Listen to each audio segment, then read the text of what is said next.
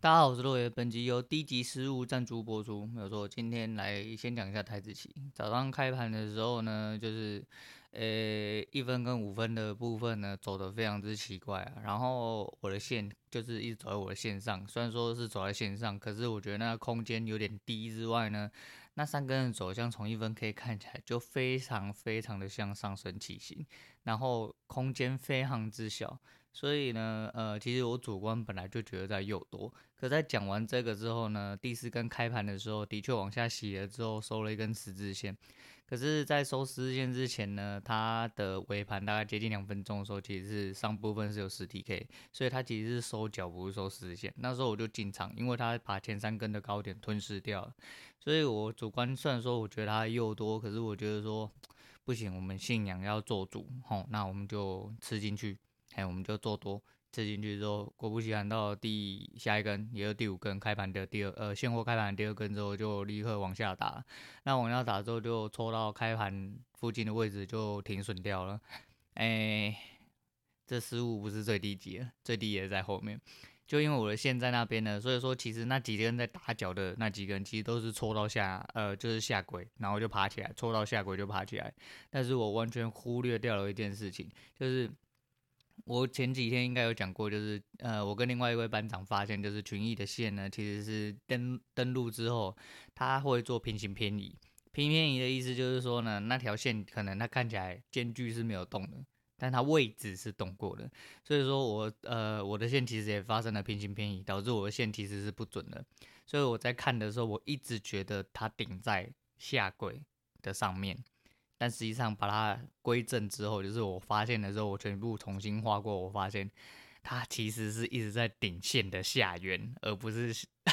不是上下轨的部分，它不是一直顶在下轨上面，它是一直去戳到下轨的上呃下轨的下面，这样子有点有点难理解。总而言之，反正就是方向完全是错的，对不对？然后就一路砍了三次弹之后，就整组被抬出去了。那抬出去之后就没办法了，这次是真的没办法了。好了，我们就不要再乱玩，我们真的要等到中间，就是到我必须要做抉择的时候，我再好好考虑一下，到底自己的能力达到哪里，我们再打算了。那果不其然，反正就是万二礼拜三呐，好做礼拜三，如同上个礼拜那个东西都没有办法在你手上有钱的时候遇到啊。你要呃，反正现在在做另外的调整，就是如果说真的要做的话，我就是开盘的时候。哎、我可能全部线都要重新画过，这样子会最保险。所以我早点起来，早一点把东西弄完之后，然后我早一点把线重新归位，我用自己的方式全部重新画过，跟自己的影响。第一个是练画线的技术跟高低点判断、转折点判断。那第二点也会保证那个线是相对正确的啦。那真是去你妈的，就是这是一个很低级的失误啦。但还是一样啊，就是呃，失误是自己造成的。没有注意也是自己造成的，所以说呃也不能把规则归在其他地方。那今天 DC 群就有还蛮可爱的同学啊，应该说每一天都有这种同学，他们总觉得说老大开盘的时候大概都会讲一些，呃应该说昨天解盘的时候都会讲一些，就是一些方向。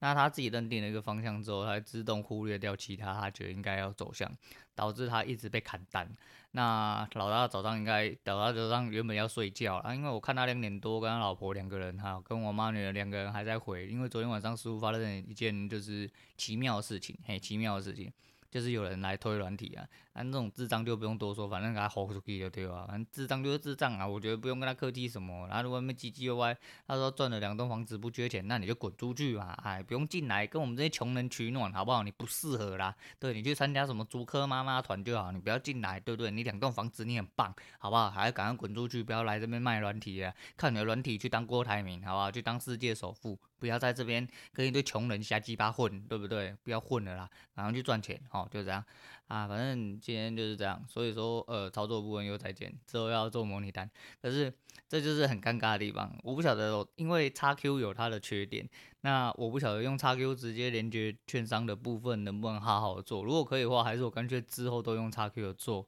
因为模拟单必须要在 XQ 下，而且 XQ 的线跟框其实比较友善。也比较好画，所以说我有有点难取舍，我之后再调整，反正我还有很多时间可以调整，后面应该要接近一两个月不能动，应该是这样没有错。所以说反正目前规划大概是这样。那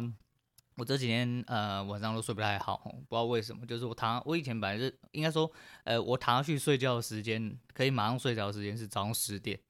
跟晚上大概七八九点的时候，我不知道为什么这种时候我人就会特别特别没有精神，特别的累。所以说这种时候，我躺在沙发上，我也可以马上睡着。可是就是这种时候一过之后，我就没有办法睡。那因为我必须每天还要看解盘嘛，啊把小孩子弄睡之后，然后看解盘跟做一些日常的要做的事情，做到大概就十点十一点。像昨天我打电打得很累，我十点多我就进房间。可是因为呃有一些原因哈，那我就不方便说，反正就是我不能那么早睡，就对，我要十一点以后才能睡。后来呢，我就哎、看个影片，来看一看之后，然后到了十一点半我要睡觉，我翻来覆去翻到了快应该也是要快一两点我才睡着，然后睡得都很不安稳，我一直做梦，反正就是。压力很大，不知道压力大什么，可是我也不知道压力在哪里，你知道吗？然后我就觉得很烦啊，然后早上起来又很累，像我刚刚又稍微睡了一下回过觉，因为我今天休息嘛，所以说我就觉得说好，那没关系啊，那我就睡一下回笼觉。只是说这这阵子晚上真的非常难睡，导致我现在人很不。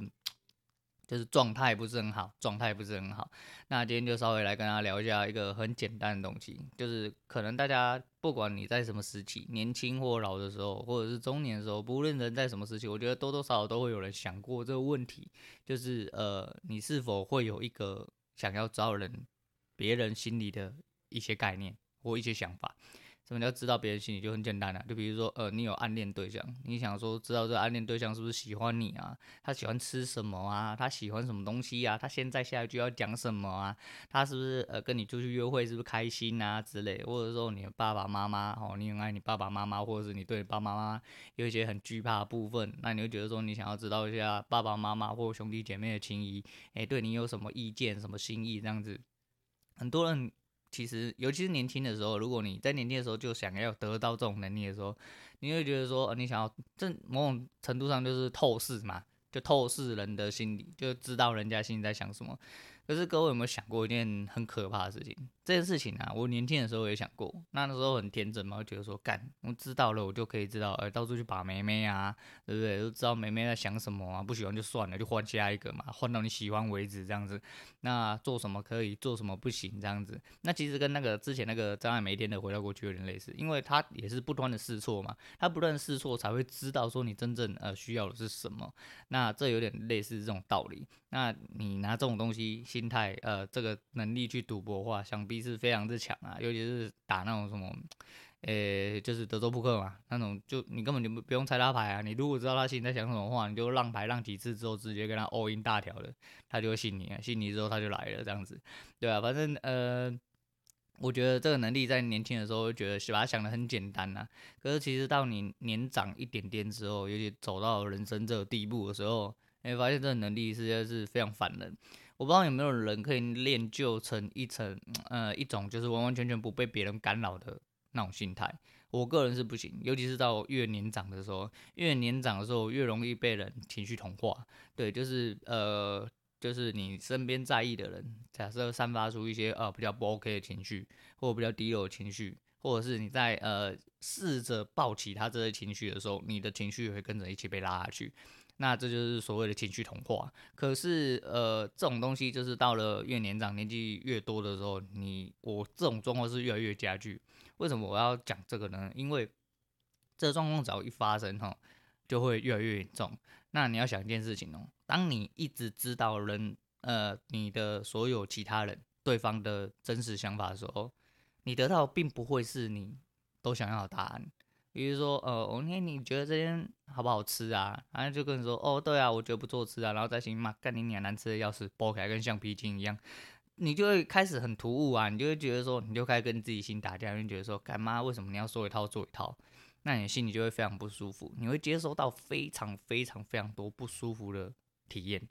对，所以说你根本你觉得这这东西真的是好的吗？这东西是好，只能建立在一个状况下，就是。它必须得要有一个开关，嘿，我自己认为是这样。如果它有了一个开关之后，那这个能力我就非常想要。可是如果这个能力是没有办法开关的，你走在路上就一直听到人家心里面在想一些很瞎鸡巴的事情，人家想一些很北烂、很不爽，让你很不爽，或者说让你觉得各种很无言的事情，你就会觉得说，干，你会很痛苦，你会一直去吸收到你根本不想要吸收到的一些情绪或者是想法或者是看法之类，这些反而会反过来去回头扰乱你本身呃心里面的一些想法。然后让你人生不能自理，我自己是这么认为。因为如果说你今天要真的我走出去，不管我认识不认识人，我都听得到他心里面现在在想什么啊。我可能看到旁边一对小情侣在打打闹闹，但实际上心里面都想说，干，等一下去跟别人修改，哇。这我要讲还是不要讲啊？这很很难受，你知道吗？就是一个人不要承受太多的秘密，你会有呃非常非常大的心理压力。对，所以说这种东西就这样，尤其是就是你身边的人。那如果说你身边的人，假设他真的有一些呃意见或想法，但是其实是你不想听到，那你就会接收到嘛。就是假设你没办法开关的话，你接收到的时候，你当下你就会变成另外一种形态。那你是要接受他的不接受，还是你要跟他不接受对干？那这种状况就会变得非常冲突，非常冲突。所以说，如果说这个能力一定得要有的话，我觉得最基本的就是要有一个开关。有一个开关之后，这个能力相对来说，哎，相对来说就会变得比较完美的一个状态。我会觉得说，哦，那我可以，比如说我真的必须想要知道，哎，你到底在隐藏什么事情，哦，那或者是你在呃想要说什么事情，但是却没有办法讲，或者是说我在做一个很重要的交易，哦，或一个很重要的对局，我可以打开这。这个方法，然后去知道说，嗯，你到底需要什么？对，我觉得这种状况的话，才会让这这个这个功能用起来会比较舒适一点。对，所以说千万不要有这种想法。但是我相信很多人其实到老都还是会有这种想法，总是会在某一些重要时候会想要说，哎，想要知道对方到底在想什么。对啊，无论是哪一个对方，无论是你的交易对方哦，你的公司的对方，或是你家庭上的对方，或者是你亲爱的对方哦，或小孩之类的，其实。这些东西其实大家都会多多少少多多少少都会想要知道呃对方的真实的想法，可是呃毕竟人就是这样嘛，人总是会善于呃应该说就是会下意识的去隐藏一些呃他觉得不必要展露出来的事情。那的确啦，每个人都应该有自己的秘密，可是呃这个东西就是相处之间的一些美感啦，就是一些关键所在啦。对，反正这个能力是好是坏，我相信就是反正我我自己的解释是这样啦，我觉得反正。呃，这个能力是不错啦，但是就如果有需要的话啊，那我们就做个开关。我觉得这个。这个需要更快，不过这都是干话，因为是不可能有这个状况嘛。因为再强的人要导读你的心理，最基本的都要跟你有所接触。第一个要听你的声音、你的声调，然后还要观察你的面部表情。然后就跟我之前看了一部美剧一样，叫《Lie to Me》。那《Lie to Me》的中文叫做《别对我说谎》。对，反正它是一个真人真事改编的。然后那个男主角，我觉得演的，我原本对那个男主角没什么太大的兴趣跟印象。那后来看了之后，就爱上这个男主角。哎，这个男主角我觉得演的。非常之讨人厌，哎，非常之有个性，还是我理想中的那个状况，哎，对，我就是想要当一个讨人厌、有个性的人，对，哎，我现在应该也是吧，哎，我现在应该也是，好，不管，反正他那个剧情的主角就是，呃，他是一个，呃，以前是算是一个博士，一个研究家。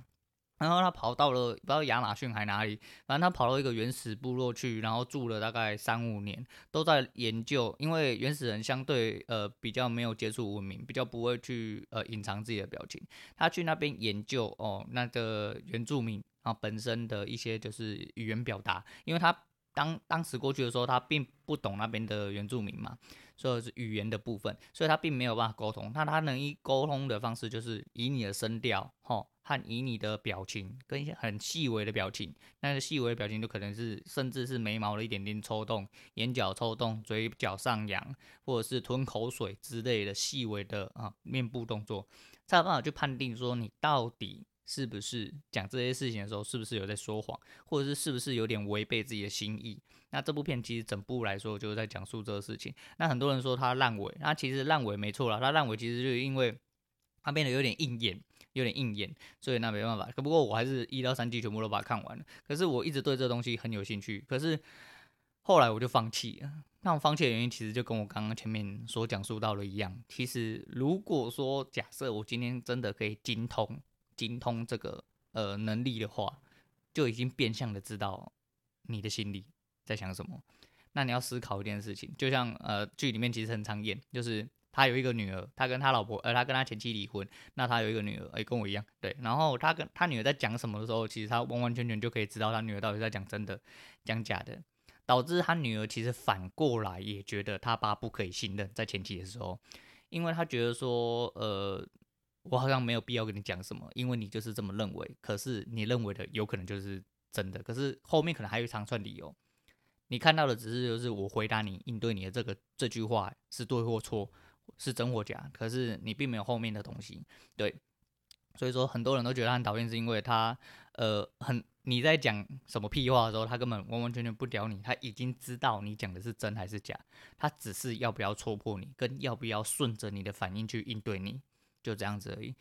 这能力非常优秀哦。可是就跟我刚刚讲一样，他就是跟知道你的心理一样，但是这东西是没办法开关的，因为当你训练出这个能力，你就会下意识去观察人，呃，你的对方的一些呃细微的表情、一些语气、声调，甚至一些平常的动作之类，你很简单就可以去判定出。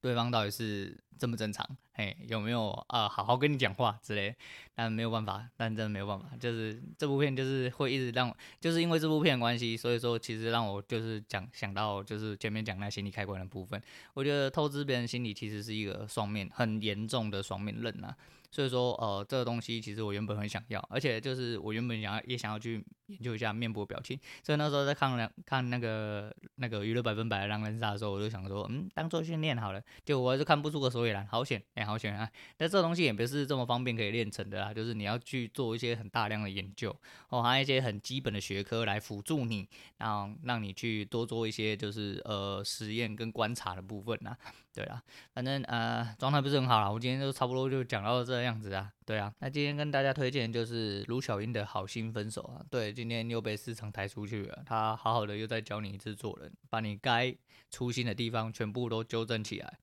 只要让你付出了呃所谓的成本，你应该就会好好记住你的错误在哪里啊。反正今天检讨的第一个是现实问题啊，现实问题。那先是问题导致我的判断连续都是错的。那我到我错了出场之后，我才发现我的线是错的。所以这低级的失误就让我跟市场又再一次分手了。对啊，那还是希望各位同学好好加油啊。那希望各位朋友好好加油啦。好啦，我们今天先聊到这样，我是洛野，我们下次见。